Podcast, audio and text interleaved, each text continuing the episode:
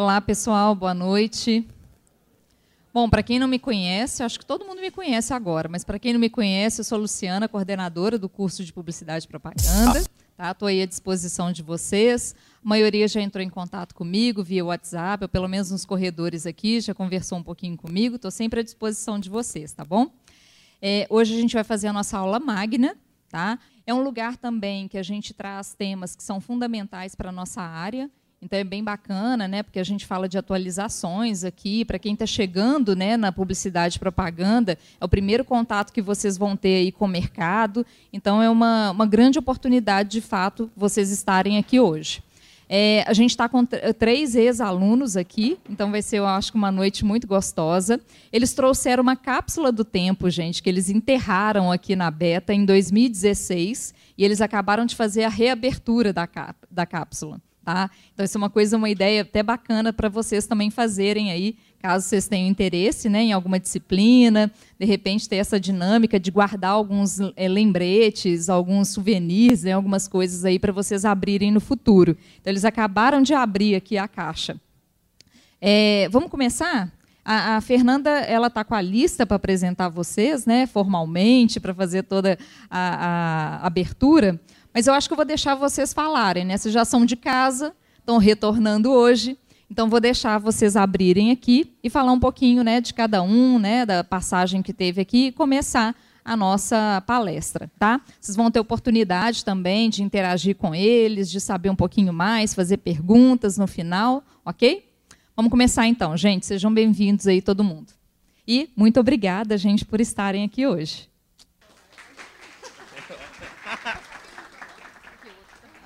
E aí, pessoal? Ei, gente, boa noite. Como é que vocês estão? Meu nome é Arthur, criador da Aquarela. Ex mais ou menos atual, da PUC, mas isso não vem ao caso, depois eu conto mais.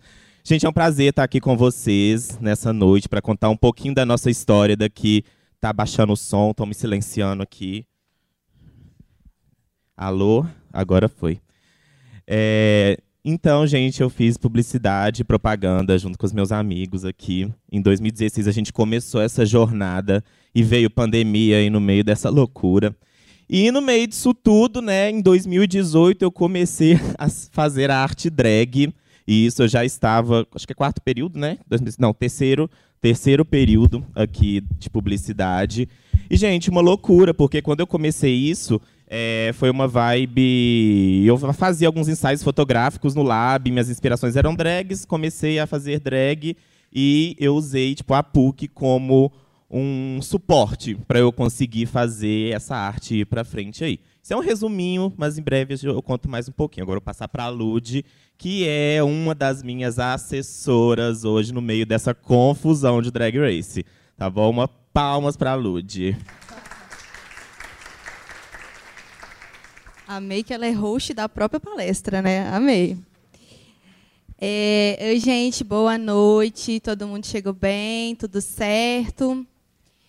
Então, eu sou a Ludmilla, mas fique à vontade para me chamar de Lud. É, eu formei em publicidade, graças a Deus eu consegui formar no meio do caos da pandemia.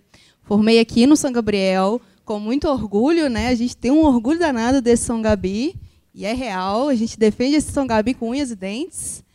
É, quando eu formei, eu comecei minha jornada assim bem dentro da área de comunicação, mais dentro da área de criação.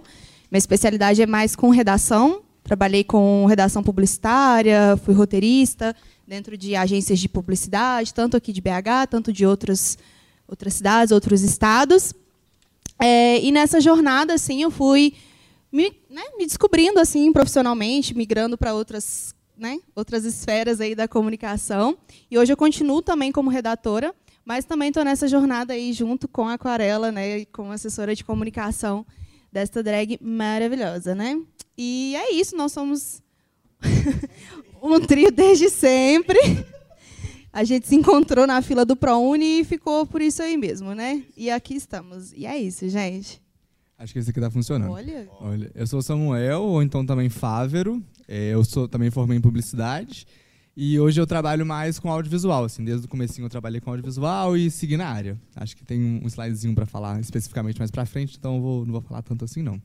E acho que a primeira coisa que a gente queria falar, né, Lud, é que assim, não é, nessa nossa conversa não é uma fórmula de sucesso. É, assim, a gente sei que o nosso título, né, da palestra, ele, traz uma expectativa no sentido tipo, nossa, como é que eles chegaram até Drag Race, né? Que fórmula é essa que eles vão apresentar, gente? A gente não tem intenção nenhuma de apresentar a fórmula mágica, fórmula de sucesso, até porque nem a gente encontrou ainda. Mas a gente está aqui mesmo para compartilhar a nossa experiência, para falar um pouco de como que a comunicação nos ajudou nessa jornada e tem ajudado, né, ainda muito, bastante, e trazer um novo viés assim mesmo da comunicação, para além de uma questão mercadológica, para além das cadeiras de agência de publicidade, né? Em resumo, a gente vai contar um pouco da nossa história. E para contar da nossa história, tem que contar como tudo começou, assim. Acho que é o primeiro grande ato da nossa carreira, isso no primeiro semestre da faculdade. A gente tinha que fazer um trabalho de história, e aí a gente, muito goela, a gente sempre foi muito goela, resolveu é, pegar o laboratório de vídeo para fazer uma, um troço, né, o trabalho. E aí a gente fez, sobrou tempo, e a gente falou, ó, estamos aqui, né, sem fazer nada, jovenzinho, taranã. Vamos gravar um clipe? Vamos gravar um clipe. Vocês lembram aquela música Michael Douglas? Quem lembra aí de Michael então, Douglas? Então, e isso foi no dia posterior ao lançamento do, dessa música. E não tinha clipe, a gente falou, vamos botar? E aí a gente botou no ar o clipe, primeiro que o Michael Douglas. Então, assim, nosso primeiro grande ato de carreira tem quase um milhão de visualizações. E é assim, é, é lindo, lindo, lindo. Você pode, bota pra nós? Assim, eu, eu, juro que ele não vai fazer sentido agora, mas daqui a pouco ele vai fazer sentido, tá, gente? Eu juro. Nunca mais eu vou dormir, nunca mais eu vou dormir. Nunca mais eu vou dormir, nunca mais eu vou dormir. Nunca mais eu vou dormir, nunca mais eu vou dormir.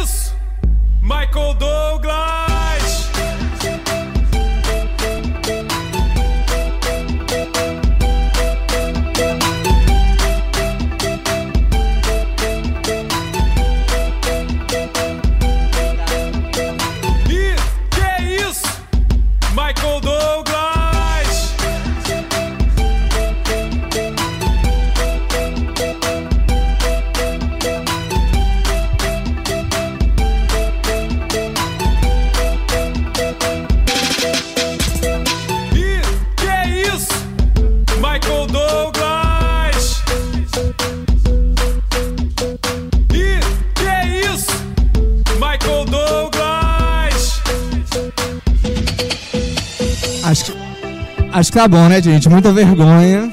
Pode trocar, por favor. Vocês querem terminar de ver? Se quiser terminar de ver, bota lá pra dar um streaming, que a gente não ganhou nenhum centavo. É, assim, gente, a gente é, foi bem na zoeira, foi porque sobrou tempo ocioso no lab. E aí a gente publicou, não tinha, não tinha clipe mesmo dessa música. E aí a, o, esse clipe, na época, deu quase um milhão de visualizações. Do nada. A gente, na época, chegou a reivindicar, inclusive, para receber né, dentro do clipe, mas a gente não conseguiu por direitos autorais da própria música.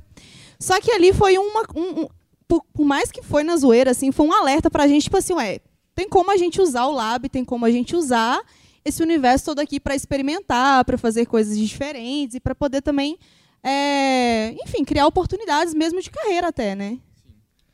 É, e então é isso, gente. É, não leve nada tão a sério. É, não se leve a sério e tudo. E esse é o nosso primeiro conselho, assim, né? Se a gente pode dar conselho. E aí, agora falando sério, quem somos nós que vos fala? Você primeiro, amiga. Não, sim. É, no momento, né, artista visual e influenciadora digital, porque eu acabei me tornando, né, uma figura pública aí. E criador da Drag Queen Aquarela, como eu já tinha dito. Inclusive, essa foi a foto. Cadê? Essa foi a fotinha da promo, o look feito pelo, pelo Vitor Sinistra. Então, quando eu primeiro contato que eu tive assim para poder participar do programa foi uma oportunidade que eu vi na minha frente assim Gente, eu já tava parando de fazer drag, minhas redes sociais já estavam assim, eu já tinha deixado ela um pouco de lado. Eu falei assim, não, peraí, tem. tá vindo alguma coisa, é a oportunidade que eu tenho, então vamos, né? Me joguei lá mesmo e deu tudo certo, até, né, onde deu. até o momento, sem spoilers, mas tá sendo uma oportunidade muito grande assim de poder vivenciar tudo, de poder trazer tudo que eu aprendi aqui na PUC para esse momento, ter as pessoas que estavam vivendo tudo isso comigo desde o início. Então a gente se entende muito, a gente conversa bastante, a gente constrói muita coisa junto, é, baseando nessas redes sociais, em questão de eventos, públicos e tudo mais. Então, gente, segura a mão da pessoinha que está do seu lado na PUC, porque depois ela vai saber te conhecer muito bem para poder saber qual que é o seu potencial e onde que ele vai poder ser bem aplicado para fazer para ser sucesso, querida. Então, ó, é isso, tá? Não desfaz do coleguinha da faculdade não, tá? Que amanhã é ela que pode estar tá fazendo sucesso e ela vai segurar sua mão para te levar junto, tá bom? Conselho real, hein? tá, aí só vou falar rapidinho, né? Essa sou eu, Ludmilla com L só, por incrível que pareça. É, sou publicitária, redatora, trabalho aí no mercado, já vai, né? Tá dando uns seis anos aí, que eu comecei bem no início mesmo da faculdade. É, já atendi, já traba trabalhei muito dentro do mercado de agência, algumas de BH, São Paulo, algumas agências do Rio Grande do Sul. Algumas marcas que eu já atendi, assim, que me trouxeram bastante experiência, né? Foi Google, é, Natura Incola, Leroy Merlin, Sesc, MRV, enfim, é, Mercantil do Brasil.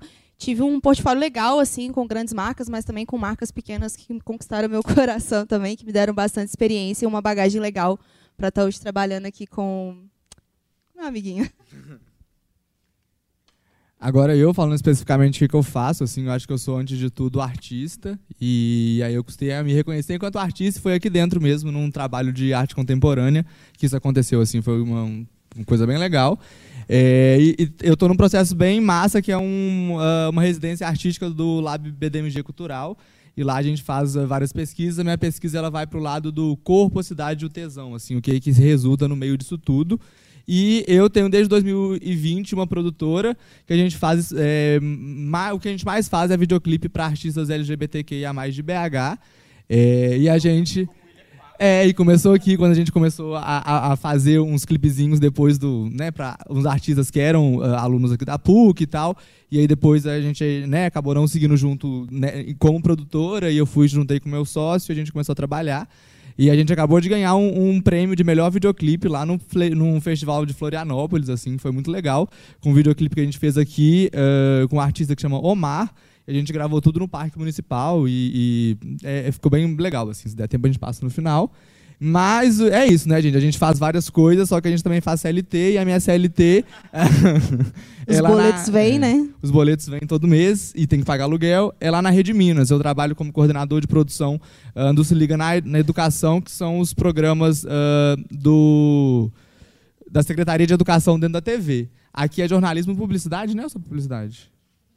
Só, ah, tá. Então é massa, assim, até falar nisso de TV, porque a TV é um, é um universo que ele é muito conversado e debatido pela, pelo jornalismo, né?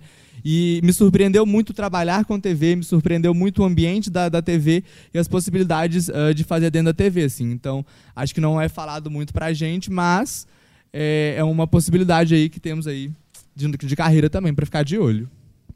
Aqui algumas artezinhas minhas, gente, é isso. É, a gente gosta de falar da gente, né? Agora tá bom? Tá bom? tá bom? É, agora a gente entra assim nessa parte mais específica assim de, de pensar essas possibilidades assim, o que, que afinal, o que, que te trouxe até aqui, Aquarela? A Aquarela tá aqui, ela pode responder pra gente, a gente ajuda ela a responder isso, mas acho que dá pra gente construir um pouco é, essa história, lembrando assim que ela foi uma história que realmente começou aqui dentro e está totalmente amarrada com tudo que a gente vivenciou até aqui, né? É, gente, igual eu tinha falado com vocês, assim, a aquarela nasceu, eu já estava na PUC, eu chegando atrasado na aula da Fernanda com a cara cheia de maquiagem e mala, pra... se eu chegava dos rolês atrasada.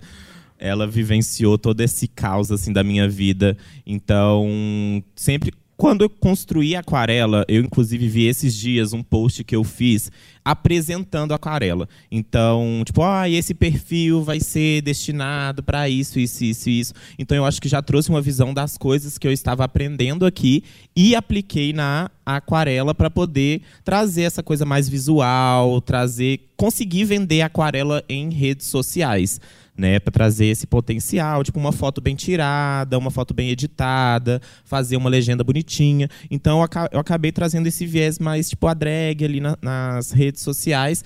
Então foi toda uma construção, sabe? Tipo todo o tempo de evolução, produção de conteúdo, é, evolução da maquiagem, até a qualidade das fotos mesmo foi mudando com o tempo.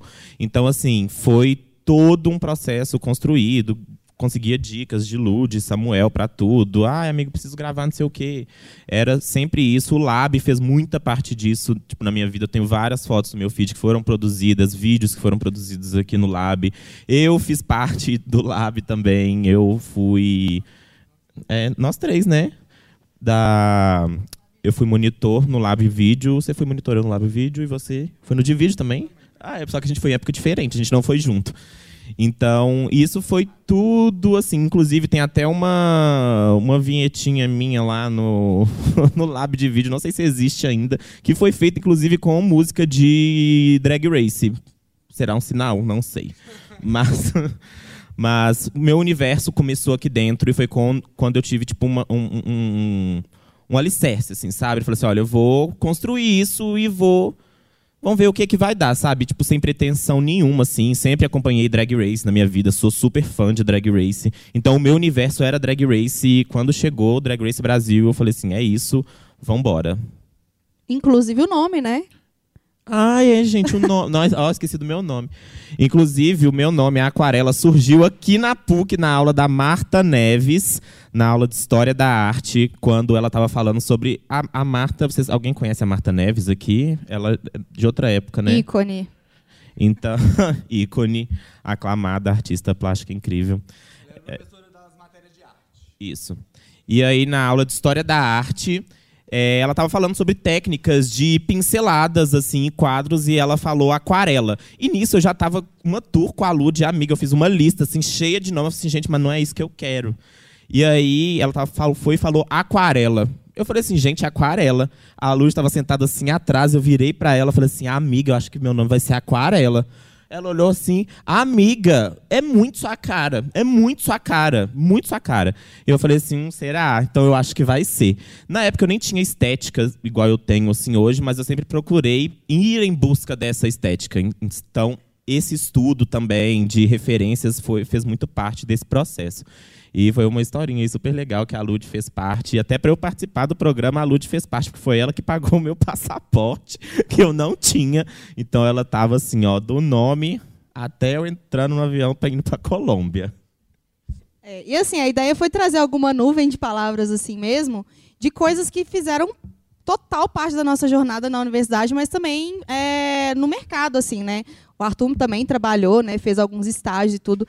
Então, assim, vocês vão entender que a chegada até Drag Race não foi um acaso assim completo. É, óbvio que tem talento envolvido, né, dentro da aquarela em si, mas foi um trabalho de redes sociais. O próprio programa, né, quando foi fazer a seleção, olhou muito para os perfis da, da, das drag queens para poder selecionar quem ia participar. E ao longo de toda a jornada, até ela chegar lá, a gente teve, por exemplo, que fazer propostas comerciais para conseguir fechar os looks.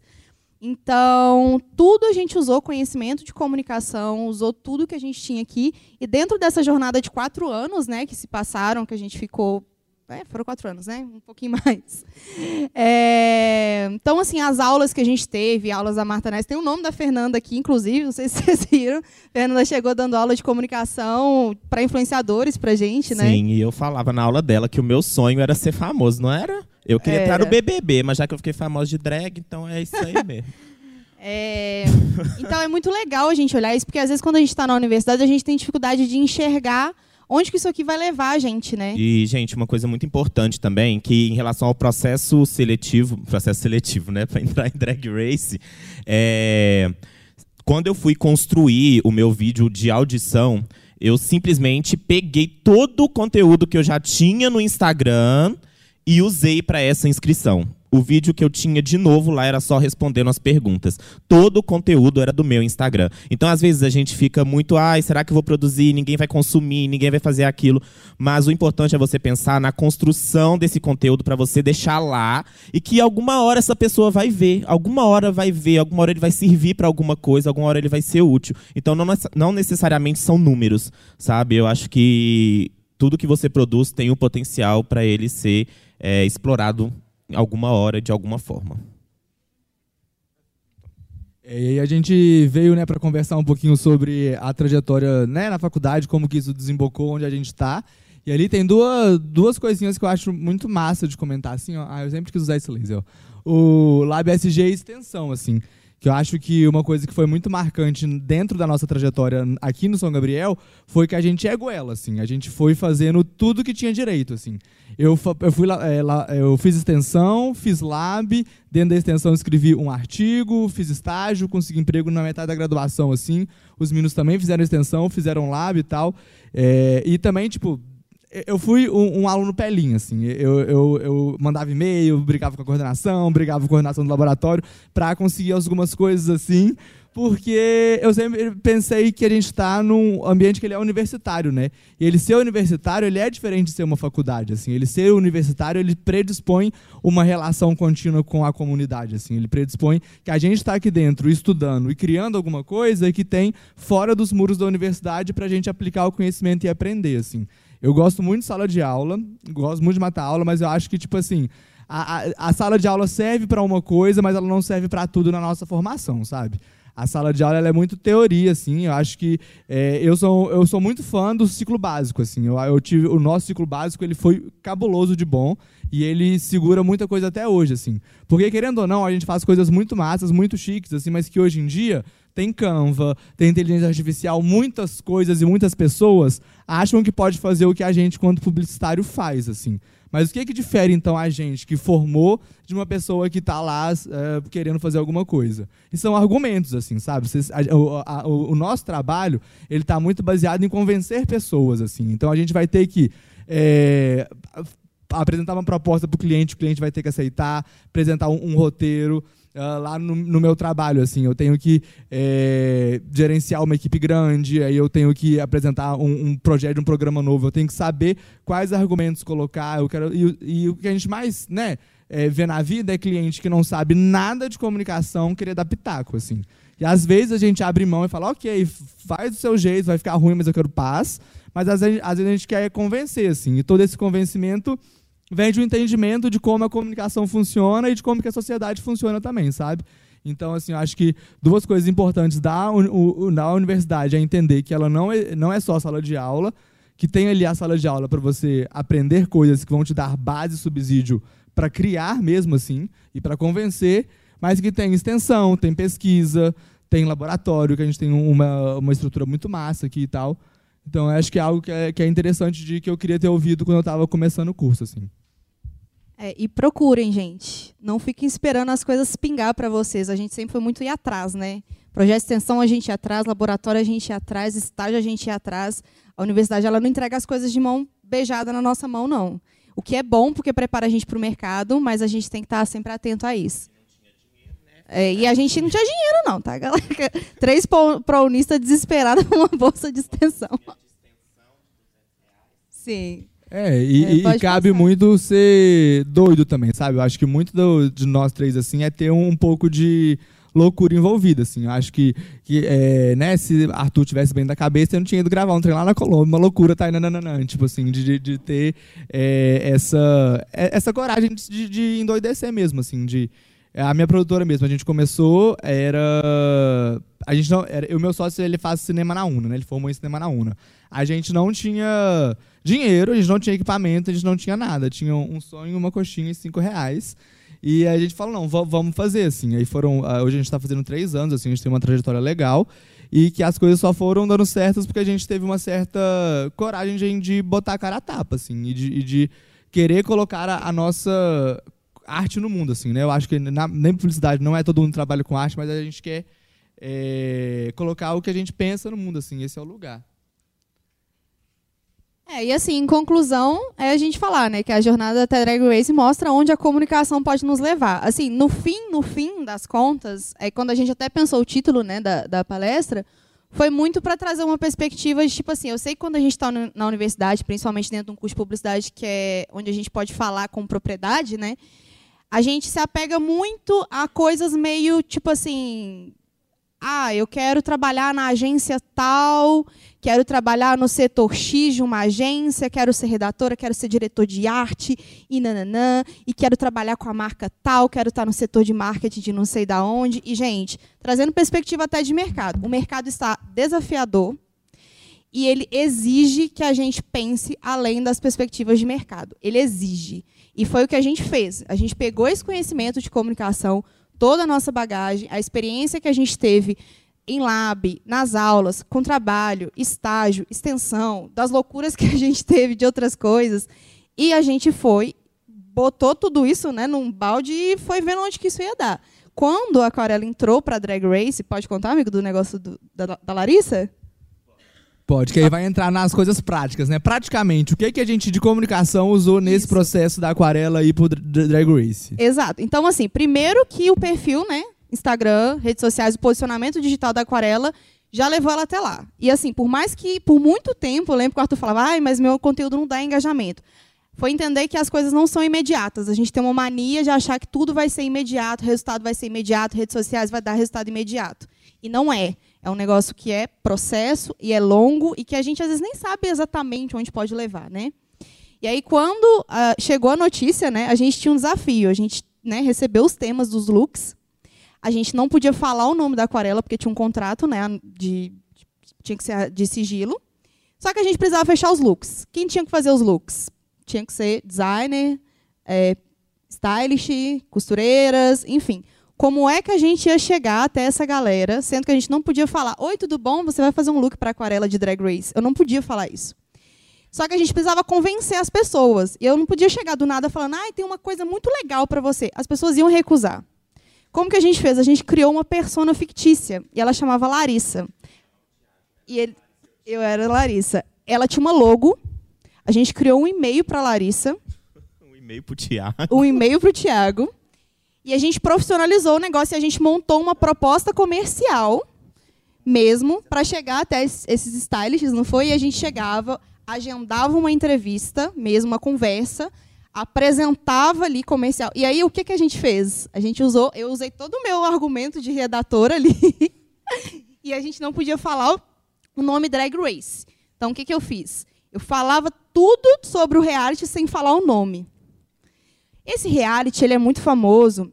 É, no- nos é um, Spin-off. um do- vai ser um spin-off de um reality muito famoso nos Estados Unidos e tal. Porque a gente não podia falar o nome, né? É, essa, mas assim, é uma coisa muito grande. Eu não posso abrir a câmera, eu só posso falar. É, aquele. Dentro e da aí, lei a gente tava. Exato. E aí, no final da apresentação, sem a gente falar o nome da aquarela, sem a gente falar o nome Drag Race Brasil, a gente conseguia convencer essa pessoa de fechar, porque ela entendia do que, que se tratava. E aí, nisso, a gente conseguiu fechar, por exemplo, com o Vitor Sinistra, que ele faz looks, da- sei lá, de um monte de gente famosa, né, por exemplo, porque a gente precisava levar uns looks realmente muito, muito legais, assim, pro, pro programa. E a gente percebeu como é que... Pode ir, amigo. Foi mal. Mas era isso, assim, como é que foi importante esse processo. E vem aí. Vai vir aí ainda, gente, os looks bafônicos, tá? Acalma. Dá tempo ainda. É, não deu tempo todos, mas enfim, ele- eles, eles estão feitos, tá? E eles foram feitos. Mas assim, era só mesmo para compartilhar, né, dessa, dessa história que ela foi legal e que ajudou muito a gente nessa ideia de, de proposta comercial, de persona e tudo. E outras duas aplicações práticas que a gente teve, assim, a primeira delas foi que antes do Arthur ir, aquela confusão de tudo tem que fazer, tudo tem que fazer, e a gente precisava planejar, né? Sentar e, e- e planejar. E aí eu que tenho todo esse background de produção, sentei e fiz uma, planilha assim enorme assim de todos os looks que tinha que fazer, e a planilha era monitorada em qual eh, status tá, se tá com a costureira, se tá com stylist, o que, que falta, qual que é a pendência. E a gente sentava umas duas vezes por semana e repassava a planilha, assim, pra gente. Que é isso, né? Quando a gente tem uma, um volume muito grande de, de coisas, se a gente não tiver as coisas organizadas no papel, tabeladas e tudo, a gente se perde, assim. E era tão doido que era tipo, o Samuel sentava assim com, com o notebook e eu andando assim atrás dele. É, tem isso, esse look tá assim, aí ele, e esse look? Eu falei assim, tá assim, tá assim, tá assim, e eu só assim, recapitulando a minha memória, assim. Eu já tava surtadinha, sem dormir, já tava uma confusão, gente. E agora só um fun fact, o ateliê da- do Arthur costurar com as costuras dele foi lá em casa, quando eu tava viajando, no cativeiro. e eu não vi roupa nenhuma, foi tudo feito lá em casa, eu não vi nada. E aí, até hoje, sabe aquele cantinho da- da casa que você custa varrer, que um dia você. Um dia a vassoura chega? Até hoje eu passo assim e sai uma lantejola. Tem, tem muita lantejola até hoje lá no, no chão. E a outra coisa que a gente fez, já, e aí já é depois do que a aquarela voltou, assim, é que a gente percebeu o potencial comercial que a aquarela, a persona aquarela tem enquanto imagem, assim. E aí, porque é. Não dá pra imaginar, gente, um caderno da Tilibra com a aquarela estampada? Entendeu? Não dá? Não- dá pra pensar de tudo, tipo assim. E aí foi isso que ele falou: vamos de alguma forma explorar esse, esse potencial, então. E ainda mais como ah, o- os fãs e adora fazer arte, adora fazer desenhos e tudo. É, tem o Ráfaga, que também tá com o, o Arthur, amigo do Arthur desde muito tempo, assim, e que desenha também, já tava fazendo as coisas. A gente começou a fazer o, o merch oficial, assim, de fazer produtinhos para vender nos eventos que a gente vai. E aí nasceram vários e várias coisinhas, assim, tipo de adesivos, imãs, ah, os bottoms todos que o Arthur tá no, no chapéu foi a gente que fez. Aí são coisas mal bonitinhas, assim, que é, de certa forma, a gente não vai enriquecer fazendo isso. A gente sabe que a gente não vai ganhar muito dinheiro fazendo brinde, assim. Mas é legal porque reforça a marca da aquarela, assim. é, e, e dá um, um ar assim, de tempo, né? A gente tem que. O que a gente tem que fazer agora, que a gente fica pensando, é como que é fa- fazer aquarela estar no alto mesmo depois do programa, né? Então, assim, essas coisas de ter a imagem eh, de aquarela associada a, a produtinhos, agora a gente tem eh, camisas também e tal, eh, faz parte dessa estratégia de, de, de, de fazer com que a aquarela vire uma personagem e que isso possibilite outras coisas. É, e isso é sobre uma estratégia nossa que a gente aprendeu muito na universidade da importância de você pensar de forma 360. O erro, muitas vezes, de quem está trabalhando hoje com o digital é esquecer do offline também, assim. E a gente viu um potencial muito grande nisso, assim. E a gente, claro, mescla tudo com offline, online com offline, né? Vende camisas, enfim. Mas é, isso também vem muito da nossa bagagem de produção gráfica, de Ó, o caos. Pode ir. E essa questão do offline que ela tá falando foi um potencial assim que a gente sacou muito rápido e começamos as produções e aplicamos em ensaios para poder vender as blusas. E aí foi quando as meninas do cast me mandaram mensagem, tipo assim, aquarela, o que que você tá fazendo? Como assim? Como é que faz? E aí elas vieram e falaram, ó, amiga, entra lá no site, faça a lojinha, cria né, vamos fazer as blusinhas, tem adesivo, tem bottom. Então, meio que comece... eu, eu comecei a abrir a, a cabeça delas assim um pouco, porque eu via que muitas ali estavam um pouco soltas e despreparadas para lidar. É, a gente, eu ajudei muito das meninas. Oi? Ah, eu, é, é- gente, síndrome de fofoqueira, desculpa. Mas e aí eu comecei a ajudar elas, tipo, em questão, gente, eu já eu comecei a ser até assessora da Helena, tipo, ajudando ela a fechar a job, pra vocês terem noção. Então, assim, eu comecei a ajudar elas e foi, tipo, muito comunicando. E aí, no final, elas começaram a se encaixar, sabe? Com seus assessores e tudo certinho. Mas, gente, o grupo da gente que tinha os assessores e as drags, a Ludmilla e eu, ficava assim, gente, o que, que essas bichas estão arrumando? O que, que elas estão fazendo? Então, assim, foi muito legal passar por esse processo, tipo, da minha drag e também poder pegar isso que a gente estava aplicando e aplicar nelas também, sabe? E isso foi muito legal, assim, foi um processo bem interessante. É, uma, assim, a gente teve contato direto com a equipe de comunicação do programa, né? Eles que passavam os direcionamentos, tipo, ai, o dia mesmo de, de fazer o lançamento, né? De quem. O anúncio de quem eram as participantes tinha horário certo para postar, uma legenda exata para postar.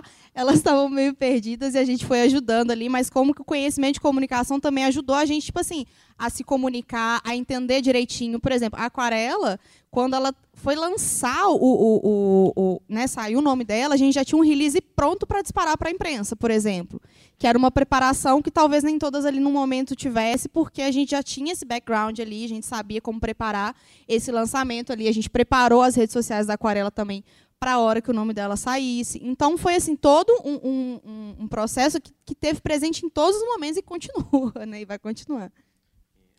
É isso, gente. É, não, isso aí pode pular, que a gente já falou, já falou. É. É, não, aí agora era, era do- dos perrengues mesmo, assim.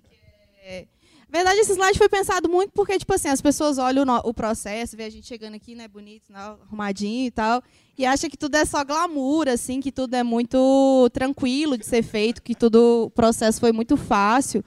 Mas, assim, toda a nossa jornada, gente, eu lembro quando eu estava nesse lugar aí sentada, e eu olhava as pessoas que, que vinham aqui, a gente sempre pensava, né, no momento que se um dia a gente ia voltar aqui, e eu olhava para essas pessoas aqui, eu achava as pessoas muito fodas, eu achava, nossa, essa, essa galera, será que errou na vida?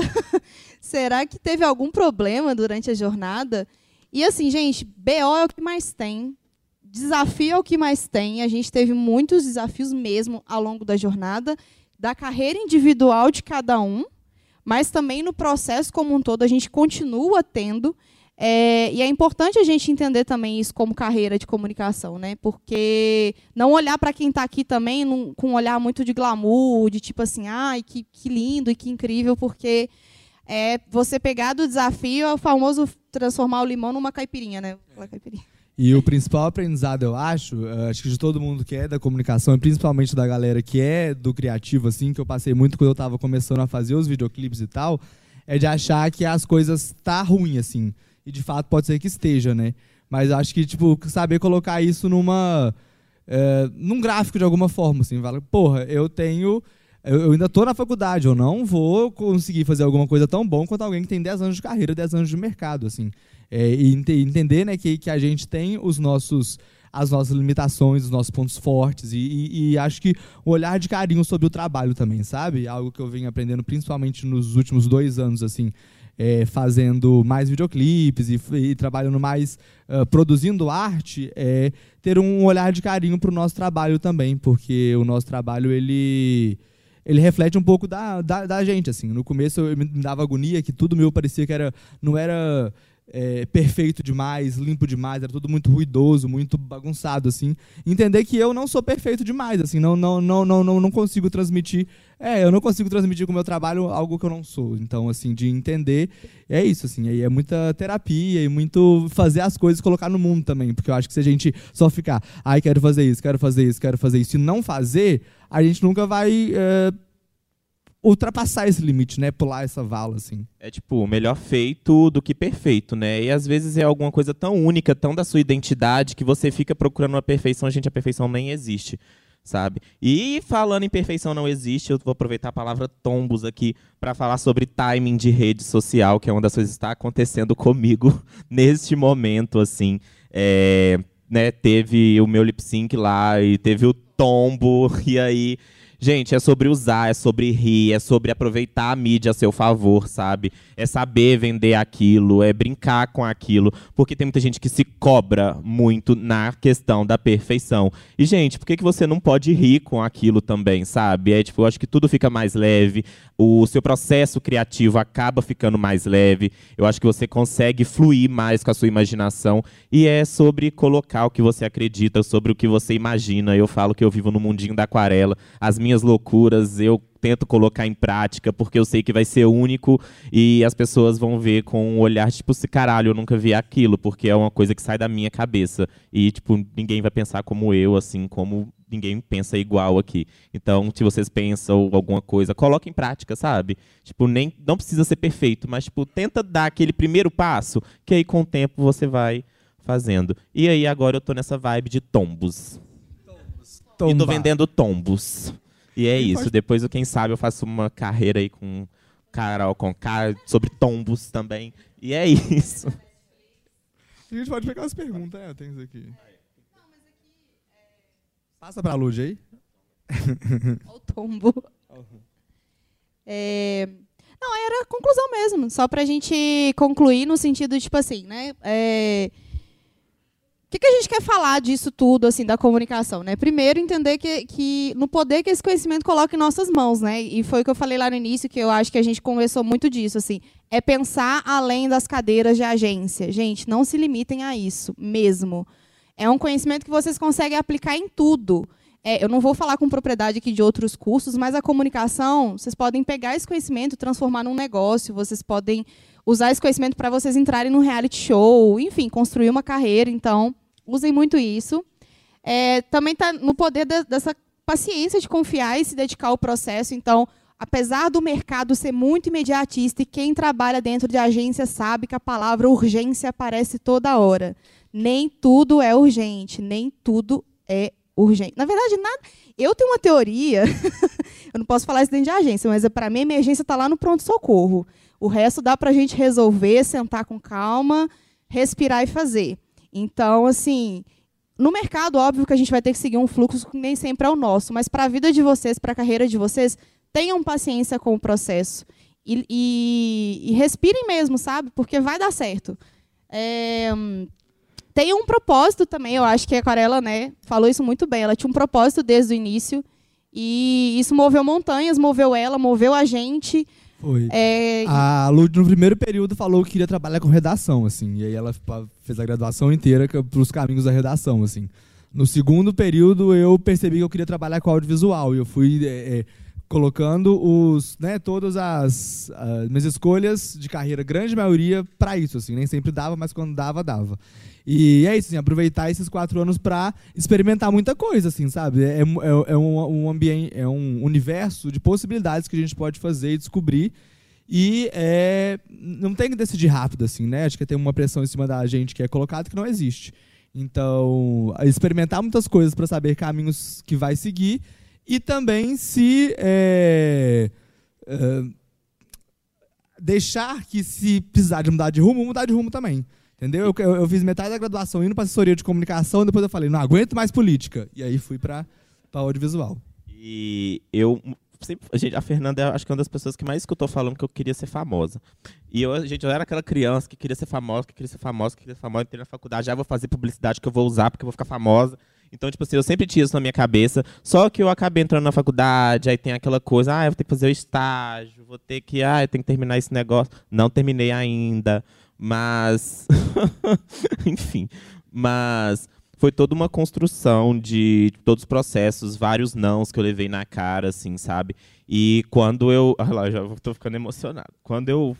Me falaram que eu estava no programa, eu liguei pra Lud e falei assim, amiga, tudo na minha vida deu errado. Tudo deu errado. Ela falou assim, amigo, é porque tudo deu errado, sabe por quê? Porque não era para você estar nesses lugares. Era para você estar onde você está agora. Então, assim, foi, eu carreguei isso no meu coração, assim, a Lud. a Lud, é, nossa, fiquei muito feliz. Quando ela falou isso pra mim, assim, tudo pra mim fez sentido, sabe? Porque a gente sempre pensa, nossa, tá dando errado, mas às vezes o que tá dando errado é realmente é o que tá dando certo, sabe? Tem alguma coisa te esperando ali na frente, tem algum, tem algum propósito, aquilo tem algum propósito, sabe? Então, tipo assim, nunca se cobrem tanto, ai, nossa, não tá dando certo espera, faz a sua parte, sabe? Tudo. Gente, não é, não é papo de coach, de romantizando, romantizando sofrimento, não. É porque realmente aconteceu comigo, assim, eu acho que eu externalizo isso, eu fico sem acreditar, tipo, na loucura até eu chegar aqui, sabe? Eu acho que é um objetivo aí de vida. Ah, tem outro? não, que esse eu acho que amarra tudo bem, que é sobre Comunicação é ciência, gente. Tipo assim, o que, que diferencia uma inteligência artificial, um conhecimento robotizado ou de coaching, né, do que, que vocês têm aqui hoje nas mãos e o que a gente teve? Conhecimento científico, saber científico, ele, re, ele pede e ele requer experimentação.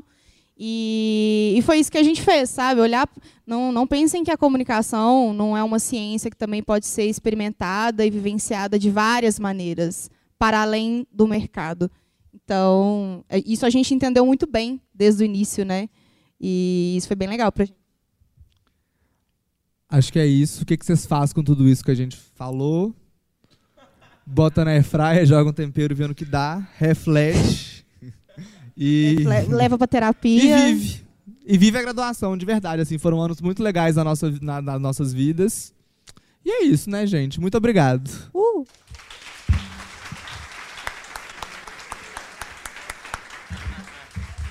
E. Pode, amor, pode falar. Eu ia agradecer. É, mas antes, assim, só pra fazer um, um- um encerramento legal. Quer participar desse momento com a gente? Vem participar. Então tá, gente, desculpa, fui precipitada. Tá, é. Tô ansiosa. Eu também. É, a gente vai abrir para algumas perguntas agora. Eu vou iniciar. Eu sempre faço isso, né, Lu? Já fazendo uma pergunta. é, que mais ou menos eu sei, mas eu queria compartilhar com a galera. Que é assim: esse processo da aquarela, de construção da imagem pública, não é só, assim, só como se fosse pouca coisa, né? Mas não é, é- é- a estética ela a construção da imagem pública vai além da estética. E aí eu quero saber como é que vocês pensam isso, assim, porque mostrar também o lado sentimental, emotivo, afetivo, isso faz muita diferença. A gente viu como é que a gente vê como é que isso faz diferença dentro do programa, inclusive, e para fora também, né? Então assim, quando a pessoa resolve vestir uma blusa da aquarela, tem muita coisa envolvida ali. E aí eu queria saber como é que vocês estão pensando isso, Arthur e aquarela. É, eu, tipo assim, quando eu criei aquarela, eu. Com o processo, né? Eu fui mudando maquiagem, questão de imagem tudo mais, então eu consegui dissociar um pouco os dois, assim. Tipo, eu sempre vi a aquarela como realmente ali um personagem e o Arthur, né, que é tipo, o criador ali da aquarela. Só que quando a gente entra ali num programa, eles conseguem, tipo, mostrar esses dois lados, né? Porque a gente tá ali maquiando, então você acaba colocando toda a sua história em pauta pra que você vive tudo que você viveu e que a aquarela começa a fazer parte disso. Então, eu fui eu sou uma pessoa assim muito eu não tão, não tenho medo de demonstrar sentimento nem nada do tipo. Eu sou muito transparente tudo que eu tô sentindo ou que eu tô pensando. Então acho que agora para construir essa imagem da aquarela tá sendo meio que tipo pegando os meus pontos fortes assim é, eu sou uma pessoa, eu adoro falar, eu sou uma pessoa, tipo, muito brincalhona, eu sou uma pessoa muito emotiva. Então eu acho que acaba pegando esses pontos, assim, sabe, que são bem marcantes e vai trazendo esse contato com o público. As pessoas começam a se identificar com você, sabe? Então isso eu, fico muito feliz, porque, gente, eu falando de óculos, sabe? O tanto de gente. Tipo, a gente, eu tando, estando lá em Drag Race, como, tipo, uma primeira, primeira drag usando óculos em runway. Tipo assim, gente, isso pra mim é a coisa mais normal do mundo, mas isso foi uma, uma coisa que, tipo, atingiu várias pessoas que eu nunca tinha pensado nisso. Nossa, ela maquia de óculos. Gente, olha o tanto de gente que maquia com óculos, sabe? Então eu acho que acabou trazendo essa. é, como que fala? Essa identificação, sabe? E a gente está construindo essa imagem da aquarela. Agora trazendo o Arthur para a aquarela também, que eu acho que é muito importante trazer essa vulnerabilidade para a aquarela e não ser só aquela imagem assim que o povo tem medo. Gente, eu já todo mundo chega, ah, eu tenho medo de te cumprimentar, tenho medo de te perguntar, tenho medo de te pedir foto. Não, sabe? Eu acho que a partir do momento que a gente constrói essa imagem da aquarela que é bem é, vou dizer acessível, digamos assim, eu acho que quebra essa parede sabe? De tipo, de só personagem. Ah, tem uma realmente uma pessoa ali por trás da aquarela, sabe? E a gente sempre falou, tipo assim, a frase que o Arthur mais falou comigo o tempo todo. Eu, como assessora, tenho que ouvir, assim, uns conselhozinhos também, né? Aí falava, amiga, vamos fazer do nosso jeito. O nosso jeito de fazer. O jeito que a gente já conversa, o jeito que a gente faz. E é isso que traz autenticidade. A gente tem um processo de fazer as coisas, obviamente. Esse processo precisa ser seguido em muitos momentos. Por exemplo, quando a gente vai lidar com, com coisas de trabalho, contrato com marcas ou contrato com jobs, aí a gente entra, e-mail, formalzinho, contrato, piriri, pororô, tudo bonitinho. Mas para a gente se comunicar, a imagem midiática da aquarela, a frase é: vamos fazer do nosso jeito. E assim vem sendo. E é o jeito que dá certo, e é o jeito que traz a autenticidade da aquarela, né? E, gente, eu sou uma pessoa muito informal. Então, assim, pra ta- tratar de qualquer coisa, eu não gosto, tipo assim, ai, não. pra mim é isso aqui, sabe? Igual eu tô falando com vocês e eu tô, tipo, ah, prestando atenção na fofoca ali, sabe? Então, assim, isso pra mim sou eu. Eu acho que isso, eu acho que quebra qualquer gelo, assim, sabe? Uma coisa que eu aprendi na vida, assim, porque eu já me senti intimidado de conversar com algumas pessoas, sabe? E, então, eu, eu sendo eu mesmo, eu acho que tudo fica mais fluido, mais leve. E eu acho que é isso. Respondi? Sim. Então, chique também. Obrigada. Quem quer perguntar, gente? Vou levando. Vamos fazer um bloco de três perguntas? Faz uma C depois e a gente pega mais duas. Bem rapidinho. É, boa noite. É, eu queria saber, assim, são, é, são duas perguntas, mas acho que uma interliga a outra. Né? A primeira é se vocês criam um calendário mesmo, editorial, com as postagens no Instagram, com uma logística, alguma coisa, ou que quebra um pouco esse calendário por causa das coisas que vão entrando, né? E como que você lida, assim, já que você tem esse personagem e o Arthur, mas e quando vem aquela coisa que falou do personagem, mas atinge o Arthur sentimentalmente, vai lá, dói, e você não pode expor tanto isso na internet. Como que você lida com isso? Ó, primeiro. O quê? Mais duas perguntas, bloco. Quem mais, gente? Não? Então vai. Adoro, Ah, gente. Assessoria, minha assessoria é muito boa. Adoro, Olá, minha assessoria gente. atenta. Tá funcionando? Tá. Boa noite, tudo bem? Boa noite. Olha, veio de- do look da aquarela de sereia, hein? Maravilhosa, exatamente. Catou a referência. Primeiro que eu queria dizer que enquanto atual monitor do Lab Vídeo, sejam bem-vindos de volta. É, para a gente, assim, do Lab SG é uma honra recebê-los novamente, porque a gente acredita que para nós estarmos aqui hoje, é, uma construção de trajetória é, muito bem dada por vocês. Então, é uma honra recebê-los novamente. É, eu queria fazer algumas perguntas, mas eu vou tentar sintetizar em uma. É, vocês trouxeram pontos bem importantes sobre é, visão 360. Ludmilla é uma colega redatora também, assessora. É, Samuel falou um pouco da experiência dele com a TV. Eu sou estudante de jornalismo, né? estamos numa aula magna de publicidade, mas a gente sempre é, aborda e dialoga sobre como a comunicação ela faz essa interface com as outras áreas. E é, pensando muito, é, in- inclusive na pergunta da professora, que falou sobre a construção e sobre a, a reputação mesmo né, da aquarela é, perante hum, muitas perspectivas, eu queria perguntar é, como vocês avaliam essa questão da é, construção e da veiculação, reputação com os veículos midiáticos, assim, qual é a importância disso, pensando também que às vezes tem um, um embate assim construtivo entre estudantes de publicidade, de jornalismo, mas como que vocês enxergam a importância do relacionamento com a mídia? E as outras perguntas eu deixo para a conversa que a gente vai fazer com os meninos, inclusive vocês estão convidados para assistir o vídeo que vai sair no canal do LabSG em breve.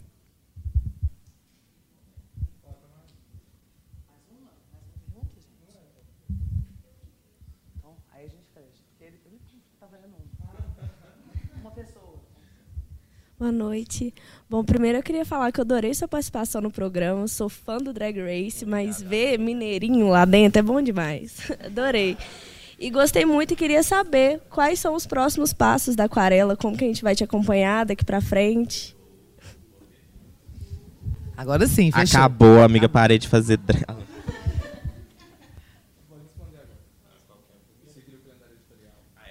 É, no momento, assim, a gen- eu tô seguindo o calendário dos episódios, né? Que como tem episódio toda quarta-feira, então tem a postagem de foto, a postagem de vídeo, e aí eu tô fazendo, intercalando nos outros dias, tipo, posts. Ah, eu fiz um post do merch, fiz um post hoje sobre a tatuagem. Então, assim, eu vou criando essa esses conteúdos, tipo, no meio do caminho, assim, para não ficar, tipo, um vazio totalmente. Tem realmente semana que eu tô muito ocupada, então eu não consigo fazer uma dedicação com esses posts, assim, mas todo, toda runway, todo episódio tenho. Acabou o episódio, tem que postar um videozinho e uma foto. É tipo uma regrinha minha que eu tenho de ter a foto do look e a- um vídeo. Assim, pode ser da runway, pode ser o vídeo do lip sync, pode ser um vídeo de um meme. Então eu vejo de acordo com o potencial mesmo. Nessas últimas semanas, é, eu acabei fazendo post, né? Um do meme que foi da almofada do pescoço. Então eu acabei postando a foto do look. E com o meme da almofada do pescoço. É, aí teve o videozinho que foi o lip sync que eu ganhei. Então eu vi que o, o vídeo de lip sync seria um potencial a mais para poder as pessoas engajarem. Na outra semana. Gente, todo mundo viu o episódio, que senão eu vou dar spoiler aqui, vai ficar feio. Mas na, na outra semana foi o. Qual que look que eu. ah, Qual que look que eu. Ah, tá, lembrei. É, aí foi o look lá de temaki, né? Aí eu postei o look e eu vi que ele teve um potencial de memes muito grande. Então o que, que eu fiz? Postei a foto do look e fiz um carrossel com memes, o que teve muito compartilhamento. Então, assim, eu vou adaptando de acordo com o time do que está acontecendo, sabe? E o vídeo, inclusive, que eu postei, não foi nem um vídeo de runway, não foi vídeo de nada. Foi simplesmente o meu tombo e o vídeo da Brenda gritando, ah, que susto! Tipo, com a placa do SUS, que foi o que o- a página do Fuscolina fez. Então, e viralizou esse vídeo. Então, eu vi outro potencial. Tipo, pra que, que eu vou postar o vídeo do lip sync? Pra que, que eu vou postar um vídeo de runway, sendo que o vídeo do tombo, tipo, deu, rendeu muito mais, sabe? Então, foi uma estratégia que eu criei ali, uma foto e o vídeo baseado no que, que tá acontecendo na semana, sabe? Então, eu tô bem antenada com isso, assim, no Twitter. Assim, a gente tem muito de de criar calendário editorial para cliente, né? Só que no momento está sendo muito time. É, é tipo assim, tá saindo episódio, a gente vê o que está acontecendo, né? A Arthur tá cuidando bem disso assim no momento. Vê o que está acontecendo, meme e tal, papá, pum, posta. Porque tá sendo muita loucura assim no momento. E é isso, gente. Às vezes a gente faz o, o que tem ali para fazer. E nem sempre vai ser uma coisa organizadinha, igual chega cliente, fala, ah, a gente tem um prazo e tal.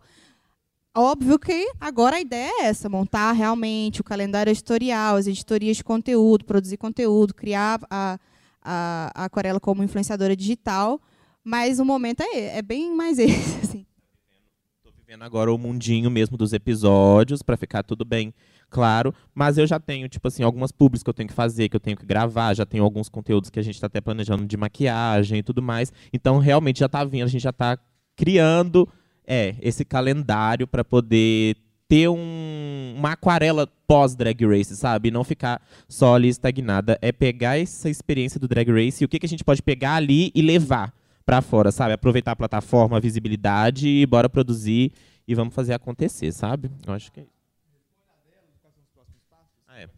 E os próximos passos aí da aquarela foi uma conversa que a gente teve recentemente. Ele virou pra mim e falou assim: "O que que você quer com a aquarela?"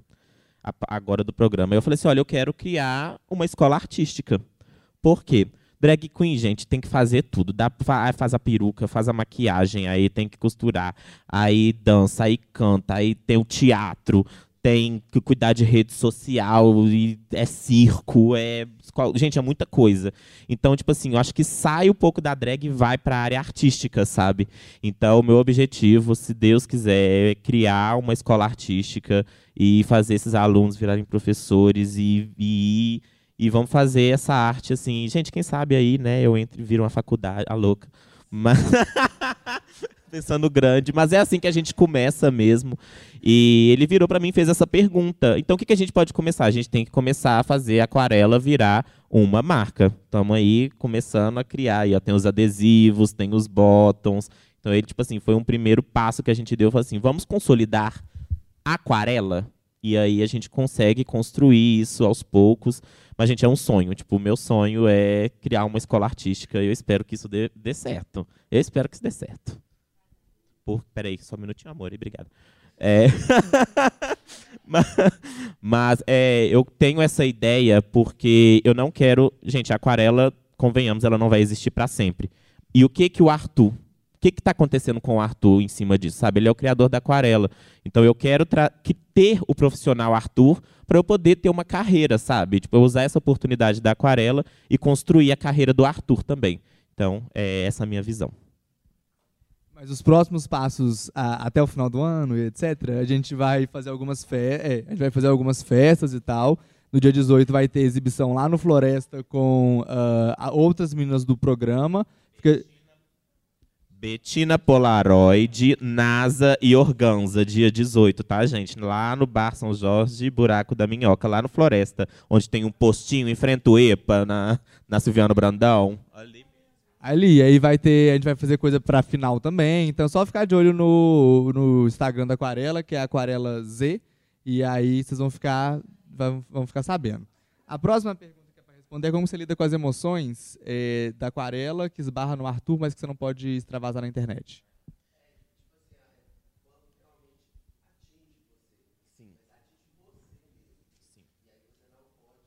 Externalizar em rede social, porque, né? Mandar todo mundo no. Isso. Eu tenho um exercício comigo mesma em relação a isso. É, sempre que eu vejo uma situação, porque querendo ou não, eu tô com uma exposição, né? E eu, eu me propus a isso entrando num reality, querendo ou não, eu vou ver comentários positivos, comentários negativos, é, gente descredibilizando o meu trabalho. E eu tenho ciência muito grande que, gente, eu não tô aqui para agradar todo mundo, sabe? Eu tenho minha cabeça é muito tranquila em relação a isso, mas realmente tem alguns comentários que, na verdade, eu tenho um filtro muito bom em relação a isso, que eu vejo muito comentário positivo, comentário negativo eu vejo muito pouco. É, mas isso foi uma seleção que eu fiz mesmo quando começou o reality. Eu saí de grupo de Facebook, parei de ficar pesquisando as coisas, eu simplesmente faço os meus posts, respondo o que tiver para responder, não rendo demais. Mas realmente tenho comentários que eu vejo, assim, sendo bem aberto com vocês, vejo um comentário e eu me fecho. Só que eu pego o meu celular, é uma tática que eu faço minha, assim, exercício diário mesmo. Quando eu vejo comentário, eu pego meu celular, coloco do lado e vou, sei lá, ver uma série, vou fazer outra coisa. Depois eu pego o celular, leio o comentário de novo e realmente aquilo eu falo assim, não, isso pode estar falando para Gente, todo mundo recebe um comentário negativo. Eu vou sofrer por causa de uma pessoa, sendo que tem aí um milhão de brasileiros me amando, já dizia Suzana Vieira. então, assim, é um exercício mesmo pessoal. E aí eu procuro nunca postar em rede social. Ou se eu posto, eu me xoxo. Eu brinco com isso também, sabe? Eu tenho é, eu gosto de zoar, eu gosto de brincar, então é muito difícil um comentário negativo me afetar, mas existe. Não vou tirar essa possibilidade. Eu gosto de brincar, zoar, e se eu vejo, eu falo assim: ah, amiga, é isso aí mesmo. Aí, aí eu desarmo a pessoa. É uma estratégia. Oi? Não deleto, eu deixo lá. E, no, e exatamente, tem comentário negativo que está na minha foto que rende o, a, o jurídico aquarela inteiro me defendendo lá, dá engajamento. Para que, que eu vou apagar o comentário, gente? Deixa lá as bichas brigando por mim. Para que, pra que, que eu vou brigar? Entendeu? Então eu acho que é tipo um exercício, assim, e eu acho que é essa visão de ver tudo como. Eu, talvez seja uma visão estratégica, né? Tipo, de quem estuda publicitária, é ver tudo que pode gerar um engajamento. Ó, oh, tá brigando, engajamento. Ó, oh, tá falando mal de mim, engajamento. Hate, adoro, engajamento. Então, assim, vai dar engajamento pra gata, entendeu? Vamos fazer render. Eu caindo, gente, no tombo. Tinha tudo para chorar. Falei assim, nossa, chorou. Não, gente, vamos. Eu... Aí eu desarmo as pessoas que querem falar mal, porque eu, eu mesmo vou lá e posto. Aí eles ficam, ó, oh, ela tá nem aí, entendeu? Então é isso, gente. É, eu acho que é uma das maiores dicas. Se alguém falar alguma coisa mal de vocês, tipo, você vai desarmar a pessoa concordando com ela. Eu acho que essa é uma das maiores dicas, assim, que eu posso dar. Fala assim, você é feio? Sim, amor, e sou. Aí a pessoa vai ficar, tipo assim, sem argumento, entendeu? Ela vai falar o quê? tipo, desarma a pessoa, sabe? Então, acho que é, essa é uma das dicas aí que eu tenho para vocês. Ela fala mesmo.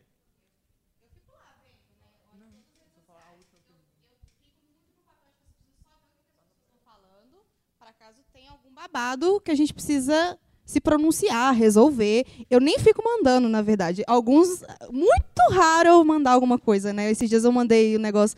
Alguém falando da maquiagem, aí, aí, o povo lá defendendo. Não, porque a identidade dela é assim mesmo. O povo mesmo defende. Mas eu fico olhando Twitter, Instagram, para ver se tem alguma coisa mesmo, se a gente precisa se posicionar. Né? Aí meu trabalho é ali de, de assessoria, mas eu filtro, não fico mandando. Do, do que eu vejo, e também não tem muita coisa, não. Ah, tá. Veículos midiáticos. Primeira coisa que eu vou te falar: essa rixa de publicidade e jornalismo. Pff, sei lá quem criou isso, só existe nesse mundinho universitário. Não existe isso no mercado mesmo. O mercado nem sabe. É, no mercado sabe nem do que, que você formou. Não sabe nem de onde você veio. Se você tem. Não pede nem seu diploma. Ele tem um extremo valor, tá? Pelo amor de Deus, gente. Mas, assim, é realidade. E não existe essa rixa. E, assim, eu é, graças a Deus, isso eu agradeço a mim, eu entendi isso muito cedo, porque eu comecei no mercado muito cedo. E aí eu sempre ampliei muito a minha cabeça, principalmente com redação, é, para não ficar atuando só com redação publicitária. Por exemplo, para quem não sei se alguém que trabalha efetivamente com redação, eu trabalhei, trabalho até hoje com redação já faz né, seis anos. E, gente, eu não escrevi só redação publicitária, não. Eu escrevi muito texto jornalístico. Já escrevi, eu, eu brinco com isso, já escrevi desde placa de banheiro até matéria para o Estado de Minas. E texto publicitário a rodo também. Então, assim, como que funciona essa construção? Desde o início, a Aquarela falou comigo que queria que eu ficasse nesse apoio né, de, de assessoria. E na hora que bateu a assessoria, eu falei, putz, assessoria de imprensa. Hum, sou formada em publicidade, como é que eu vou me virar nisso daqui? Eu lembro que eu até falei com a Fernanda, eu falei, pelo amor de Deus, me passa uns conteúdos de assessoria de imprensa e tal. E fui indo atrás daquilo, mas a minha experiência é, em si já me ajudou bastante. Então, esse, por exemplo, a gente, quando anunciou os nomes, primeira coisa que eu fiz, preparei release e disparei para todos os jornais de Minas. Saiu no estado de Minas, o G1 pediu para fazer entrevista, é, Portal Y, BHZ, não foi por acaso, tudo isso era eu lá, aqui, ó, toma release, toma release, toma release. É, chega sempre proposta, por exemplo, podcast, é, outros jornais que querem entrevistar. A gente faz essa ponte hoje no momento com a Paramount, né? Porque eles ainda ficam nessa ponte. Então eu estou ali fazendo esse trabalho de assessoria de imprensa, que é muito sobre essa construção da imagem. Agora até brincou comigo, ah, não vou receber cachê para essas entrevistas. Eu falei, amigo, tem que funcionar aqui para a gente fazer a sua imagem no, no, na mídia que isso vai agregar valor, isso gera dinheiro também, né, de uma forma muito mais indireta, mas gera oportunidades e tudo. Então, assim, eu acho que essa construção está sendo feita, ainda não tem uma resposta certa ainda para te dar, mas ela está desde o início, desde tudo, assim, quando antes de lançar, eu lembro que a gente fez, a gente fuçou todas as redes sociais do Arthur, por exemplo, para ver se não tinha nada Vai que esse povo resgata um post de dois mil bolinha aí e, e, gera um caos. É, não tinha. É. Mas assim, acontece. E eu, nesse momento que eu tô, eu falo, nossa, que bom que eu tive muitas experiências 360. Essa palavra é muito, né? Mas, que é isso, eu não fiquei me limitando só à publicidade. Eu fui experimentar, fui, fui trabalhei tipo, aprendi muito com a galera de jornalismo que trabalhou comigo, com a galera que fez matérias junto com a gente. E é isso, gente. Vocês estão se formando em comunicação social. E no mercado é assim que vai funcionar comunicação social. Em alguns momentos vai brotar uma coisa mais de publicidade, em outros, alguma coisa mais voltada para jornalismo. Mas não se limitem nisso, porque é isso. Essa rixa ela só existe aqui chega no mercado, não tem nada disso mesmo, e, e, e a gente está de mão dadas, é mão dadas mesmo, para poder fazer o trabalho junto acontecer. E eu pergunto para os meus amigos jornalistas, falo, oh, me ajuda aqui, vê se esse texto está bom e tal.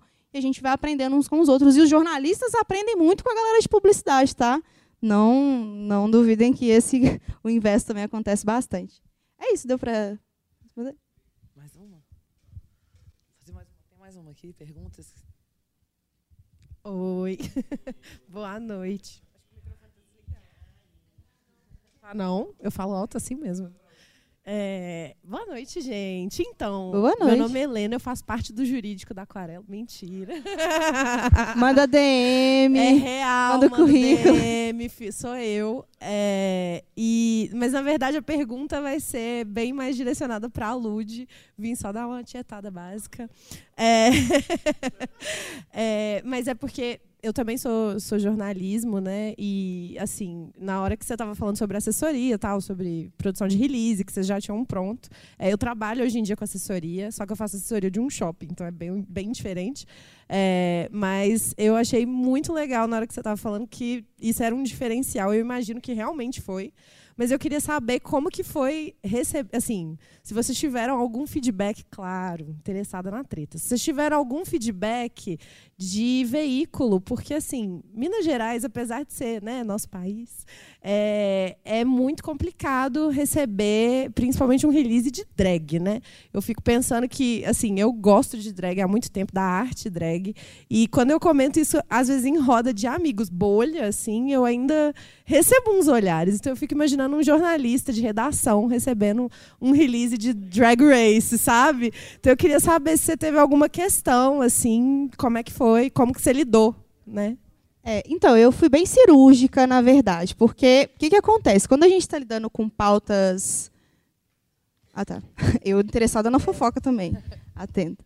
Quando a gente está lidando com pautas, por exemplo, de LGBTQIA, a gente, eu, já entendendo como a imprensa, a mídia brasileira e Minas Gerais funciona, o que, que eu fiz? Eu falei, eu vou no nicho do nicho do nicho para eu conseguir chegar no macro. Então, nosso primeiro contato foi com uma jornalista do Caderno de Diversidade do Estado de Minas, então eu, eu, fui indo assim, eu fui, eu fui olhando, eu fui estudando cada veículo, eu falei, tá, esse aqui eu acho que vai aceitar bem, esse daqui não vai, esse daqui eu preciso mandar um release mais detalhado e preciso ressaltar, por exemplo, quando é aquarela é a aquarela, e o Arthur é o Arthur. Por exemplo, teve um jornal que eu tive que fazer várias correções, porque o jornalista errou algumas coisas. É, então eu acho. É, a gente pegou alguns. É, exato, a gente pegou alguns contatos que a gente mesmo já tinha. E assim, é, eu acho que o drag, o drag Race ele trouxe uma coisa muito legal, que foi estourar bolha. Então, tipo assim, ele trouxe uma visibilidade que, por exemplo, as drag queens que estão aí tentando, talvez, até artistas LGBTs tentando chegar lá num portal G1, por exemplo, que foi um que veio atrás da gente, assim, organicamente, é, tem muita dificuldade, exatamente porque as pautas LGBTs ainda elas são desafiadoras de chegarem lá nesses lugares. Então, assim, a gente foi tentando filtrar para saber exatamente aonde a gente precisava começar a aparecer, para depois, quem sabe, né, e esse é o trabalho que a gente está fazendo, começar a aparecer em outros que a gente vai quebrar bolha. É uma coisa que a gente fala muito, vamos quebrar bolhas. É, mas, querendo ou não, esse início, esse, esse, trabalhinho inicial, ele tem que ser ali num lugar mais seguro, sabe? Tipo assim, não, vamos aparecer primeiro aqui no caderno de diversidade do Estado de Minas, num portal que é mais que atende mais esse público, porque aí, conforme for aparecendo aqui, os outros portais vão vendo e ali vai aparecendo outras oportunidades. E assim, tem aparecido coisas legais, né? Podcasts e tudo. A gente está até precisando retomar assim, mais, mais esse trabalho assim específico. Mas é um desafio. E é um desafio que eu, como publicitária, não tinha tanto contato ainda. Estou aprendendo a lidar ainda com, com esse processo todo. Graças a Deus, o pessoal da Paramount ajuda a gente nisso também. É, mas é bem isso. E é complicado. E, sobretudo, cenário Minas, né? Que a gente tem alguns desafios nesse sentido, mas está indo. E eu acho que é uma boa dica. Pesquisar bem os veículos e ver direitinho. Eu pedia muito, tipo assim, me fala quais são os públicos que leem esse, esse caderno, esse, qual é o público desse podcast. Dali eu identificava certinho, falando, não, aqui está um lugar seguro, vamos lá. E aí foi indo. Oi. Tá. Oi, pessoal, boa noite. Boa noite. sou Janaína, sou do jornalismo. E eu tenho duas perguntas, mas que viram uma só. É, primeiro, eu queria que vocês falassem, mas principalmente a aquarela, é como que a arte drag e as performances podem ser uma forma poderosa de comunicação, já que a gente fala muito sobre a comunicação, é, poderosa de comunicação para num viés mais social e político, nesse sentido, como que a arte contribui nesse sentido e como que o programa tem contribuído para que pessoas, para, para a visibilidade e aceitação da comunidade LGBTQIA+. Né? Principalmente em respeito à arte drag, né? nesse sentido. É, eu vejo como a arte drag realmente um palco, né, para poder falar sobre essas pautas assim, porque a gente está ali performando e a gente consegue incorporar na nossa performance uma mensagem. Toda performance que a gente faz, a gente procura trazer uma mensagem. Então, só o nosso corpo ali já é uma mensagem, sabe? Já é ocupando um espaço, tipo assim, é uma arte. Então, o nosso corpo vira uma arte, sabe? Então eu acho que isso já é um dos maiores potenciais assim da, da drag queen. E quanto a acessar outros espaços, eu estou percebendo muito isso com a, a, nossa família, assim, as famílias de cada queen, sabe? É, e isso está espalhando, porque a gente fica assim, nossa, meu pai posta isso, minha mãe posta isso. E nisso, tipo assim, a, gente, nossos pais, nossas mães são a, fam as famosas tias do Zap. Então isso, tipo, vai indo. Aí eu vejo minha tia me mandando mensagem, eu vejo a amiga da minha mãe indo me ver lá no bar, sabe? É, isso é muito louco. Então, é, é- eu, eu tendo essa oportunidade de ver que realmente está abrindo portas para essas pessoas verem que a arte drag é ali um- uma arte a ser aclamada, é a pessoa entender que aquilo é um personagem, sabe? Eu acho que isso está sendo mui- muito importante, está sendo uma trajetória muito legal de descobrir isso, porque a gente sempre com a arte drag sempre fica na nossa bolha, quem consome ali é quem conhece a arte drag mesmo, que pesquisa e tudo mais. Então ver isso se espalhando para outros espaços e ver realmente as pessoas brilhando o olho e ver que realmente ser drag também é uma profissão. Gata, isso tá sendo assim, ó, brilhando meus olhos, eu tô ficando muito feliz com tudo isso, sabe? É, Eu quero agradecer mais uma vez a participação de vocês. Muito orgulho, vocês sabem. Ora, É, obrigado também pela participação de todos aqui hoje. É, E agora a gente vai ter um moments, só pra- rapidinho, só avisar que alunos dos seminários de PP estão com a lista ali, só assinar, tá ali, na hora que sair, organizadamente, vocês já sabem. E agora sim a gente vai abrir a cápsula. Gente, tem um momento da cápsula do tempo que a gente estava aqui na PUC e a gente colocou nessa caixa, tipo, cartinhas, fotos, pendrives, de tudo que estava acontecendo no momento. E aí eu quero ler a minha cartinha que eu abri aqui agora, não li ainda, eu quero ler ela com vocês para ver o que que eu estava pensando naquela época, né? Vamos ver qual, o que que a o Arthur, na verdade eu nem era drag ainda, olha, eu coloquei uma data aqui, 13 de 6 de 2017. A Aquarela nasceu dia 8 de agosto de 2018, ou seja, quase um ano antes da Aquarela nascer. Vamos ver o que que eu, se passava na minha cabeça. Ó, eu digitei. tá digitado. Ai! Bicha, melhore. que ódio. Tá, vamos lá, ó. No, ó, interesse, ó, nó babado. Olha como que eu começo. Hey, quem, quem conhece, quem assiste Drag Race vai catar. Hey, it's me, Va- Violeta Milpe. Gente, era o no... Violeta, ó, eu falando já em inglês. É, Violeta Milpe. Gente, era o nome da minha drag antes de eu ser drag. Nem era aquarela. Hey, it's me, Violeta Milpe. Oi, Arthur. Oi, é, Oi, Tuti Santos, que é o arroba do meu Instagram, né? Você ainda é conhecido assim? Ó. Ainda tem. Ainda tem o, o Art Girl Problems, como não saber qual foto postar ou não ter um look pra ir nas festinhas com a Ludmilla. que ódio. Espero que ainda seja, porém famoso e com muito dinheiro. Muito famoso sim, dinheiro não. Com muito dinheiro, muito glamour, muitos seguidores, um digital super ultra mega influencer e mais que isso, um ex-BBB.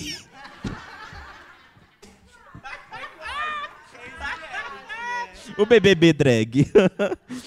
Sim, espero que consiga entrar na casa e sair de lá com um milhão e meio de reais. E ainda virar meme nas redes sociais. O meme, sim. Com tantos barracos e closes envolvidos. Aí eu com a Dallas. É, mas, se- mas e os contatinhos, como vão? Se está namorando, nem vou perguntar, porque tenho quase certeza que a resposta é não. E, e- e qual que é a resposta? Ainda existe Tinder, Grindr, Scruff. É, queria prever o futuro para saber como está sua vida, suas amizades, sua saúde, sua família. Oh my God. Quando será a festa da sua irmã? Vai me chamar, né? Quero aparecer na homenagem, viu? Apesar de que acho que ela vai preferir uma viagem em sua companhia. Estava pensando aqui sobre as drags de RuPaul's. Teve a 12 temporada já? Ó, tava então na décima passada. Teve a 12 temporada já? Como está sua rainha Valentina? E a Queen que conquistou o Brasil inteiro? Pablo Vittar. Você ainda imita ela? Não, é. Vem, Tete, arrochar comigo, vem! Você não era minha fã, sua escrota? Aí, é. É, Violeta Milpe existe fora do papel? Ó, no caso, a aquarela. Já estava visionária aqui, ó. Comprou sua tão sonhada lace de cabelo humano? Não, mas ganhei essa semana minha lace de cabelo humano. Vai sair a publi em breve. Cadê a lace? Achei. Ai, são muitas perguntas. E suas viagens? Quais países já visitou? Gente, até agora só a Colômbia mesmo e nem vi nada, que eu tava no quarto. E Janaúba? Opa, foi a desculpa que eu usei para ir pro Drag Race. É, opa, lembrei. A Júlia já está indo para as festas e você levando e buscando como prometia? Não, porque eu não tirei carteira. Outra coisa. E o canal do YouTube? Michael Douglas ainda é hit? Mostra que é o... Não, mas existe. Pois vou lembrar-te de alguns que você não parava de escutar. K.O., Sua Cara, Vagabundo, que é da Aretusa. Da Aretusa. Greenlight, que é. é Greenlight é. Lorde. Ó, eu escutava Lorde. Shape of You, que é de, é de Sheeran, né? Trava Trava, da Lia. Chifrudo. Pimenta, da Valesca Poposo. Viado. Não sei quem é que canta Viado. Da Viado é da Pablo? Tô me curtindo, que é da, da Lia também. Power, que é, é Little Mix. Little Mix. Todo dia da Pablo. O álbum inteiro da Pablo Vittar. Vai passar mal. Enfim. Espero que tenha conquistado tudo o que sonhou e que sua vida esteja perfeita e fazendo outros cursos como jornalismo e cinema, jurou? E isso se já não for. É. Isso se já não for famosa, não é mesmo? Não se esqueça também dos grupos de Facebook como LDRV. Mona. E TV em BH. Nossa, eu não lembrava disso do TV em BH. No mais é isso. Manda um beijão pro Samuel. Beijo, amiga. Beijo. E me conte depois se ele conseguiu deixar o cabelo crescer. Não, não. É, ele ainda está com o Leandro? Não. Não. Melhor casal, sim ou claro? Não. Não. Se não estiverem juntos, poxa. Poxa, vai ter o Ramon agora. Deu mole pra caramba, tremendo vacilão, hein? Coloquei aqui, inclusive foi a, a música aqui da minha inscrição do Drag Race, foi, eu fiz uma performance de Perla, tá, gente? Pra entrar em Drag Race, fica aí a curiosidade. 50 É, reais manda um beijo manda. também para o Ráfaga. Ó, ó, Ráfaga, um beijo. acho que o único que vai conhecer, acho que o único que vai conhecer na vida, logo inesquecível, né? Realmente foi o único até hoje. Ráfaga, ninguém chama Ráfaga. E também gostaria de lembrar que você prometeu guardar um ingresso de um encontro com um boy super lindo e cult. Onde ele está agora? Bam! Tem esse ingresso tá aqui? Não, em amiga. Não, você foi. Eu lembrei de você aqui sim, no Ludmilla, aqui, ó. Você tem o Lu. Qual foto vai postar cá? Não, tem que explicar. Calma, que, que mais? Você quer ler a sua? Lê? Tá, gente, eu tô curiosa. Memes 2017. Dá licença que eu tô falando é de Jesus. O que, que é isso? Existe esse meme? Dá licença que eu tô falando é de Jesus? é da Inês isso? o- o- os naipes do nosso trabalho em 2017. Evoluímos. Aqui, ó, achei o papel dos recados, gente. Ó. Mona, por favor, seja um ex-BBB famoso e rico. Let's. Aí ó, celebridade, vai que o mundo é seu. Manja muito das edições de vídeo, gente boa. Foi um hétero esse, com certeza. nunca dormi. Não entendi isso. Michael Douglas. Mas nunca dormi? É, ué, nunca mais eu vou dormir. Nunca dormi. Migo, você foi uma pessoa que se surpreendeu demais. Esse semestre em especial, você foi muito importante pra mim. É, não sei o quê. Me jogando pra frente. me, jogando pra, me jogando pra frente, ajudando em várias coisas. Muito obrigado por sua amizade. Nem assinou quem é. Foi eu. Foi você? Sua Ah, letra? Minha letra. Ah, obrigada. Foi só isso, gente. Ninguém me amava, não. Quer ler? Lê a sua. Lê a sua, tô curiosa. Ai, amiga, não sei se eu quero ler, não. Ai, gente, enfim. Estão se levando muito a sério, Quer que eu hein? leio? Tá, ó. Oi, Samuel, de daqui a quatro anos. Hoje você não está nos seus melhores dias. Está se sentindo covarde e desamparado. Até sem força de levantar pra erguer. Não sabendo mais para qual Samuel escrevo, se eu ou você, quero que saibamos que nossa força em nossa energia. Temos o dom de alegrar onde estamos, não podemos perder isso. Então, não sei como você está aí, mas também te evoco para falar para o eu de hoje. Levanta, acorda, tudo vai dar certo. Deu. Se você não perdeu o sorriso e o jeitinho de criança, não perca o seu diferencial. Quanto à vida profissional, hoje estamos bons. A conferência de saúde foi na semana passada e estamos cheios de elogios. Espero que, tenham, tenhamos escolhido os caminhos certos. Eu, na verdade, não sei onde eles vão me levar. Eu acho que eu escolhi uns caminhos ok, bons. A Vera, a, a Vera, professora de português, a Vera disse ontem: não é porque você é inteligente que você não precisa se esforçar. Relembro isso a você. Espero que não tenha cometido mancadas em relação a isso. A vida pode estar um rush, mas lembre-se de tirar um tempinho para curtir o presente. Isso é o que estamos aprendendo essa semana. E é isso. Na caixa aqui que eu achei agora também, tem. Na época eu tinha um Instagram e eu revelei todas as fotos do Instagram e excluí o meu Instagram. Então meu Instagram tá aqui revelado, tipo, de muito tempo atrás. Aí eu guardei, ó, tô vendo aqui as fotinhas, gente, de época de colégio, de dia D, tem foto na Major, gente, ó, já fazia uma makezinha aqui, uma coisa. Tem várias, nossa, eu gostava, não, minhas fotos tudo bonitinhas, gente, eu não tenho Instagram mais assim, não.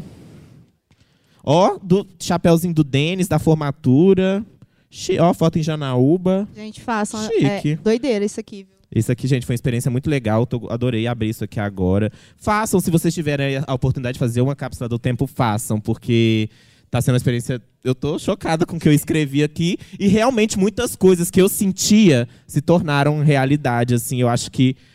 Quem sabe isso daqui Universo, foi hein? um. É, acho que foi o universo. Quem sabe, né? A gente escrevendo em algum lugar, a gente faz realizar, porque não é possível. Eu só coloquei que tá resumo da escrito? minha vida. Você No vai- momento é rolê com Scalbits e Catuá. Mas é isso, gente. Eu gostaria de agradecer a todos vocês pela presença, por ter vivido esse momento aqui. Foi único pra gente, porque a gente sempre tava sentadinho na cadeirinha a gente ficava, nossa, será que um dia a gente vai sentar ali? Um dia a gente vai estar sentadinho ali, falando e passando alguma coisa. Então, estou muito feliz de ter passado a nossa experiência, o que, que a gente viveu, o que, que a gente está vivendo. E, gente, só vai, sabe? Acredita. Não, já dizia a Pablo, não acreditem em vocês mesmos. Então, é isso, gente. Não se levem a sério, tá? Um beijo. Um beijo da Aqua. E despede aí, amiga. Tchau.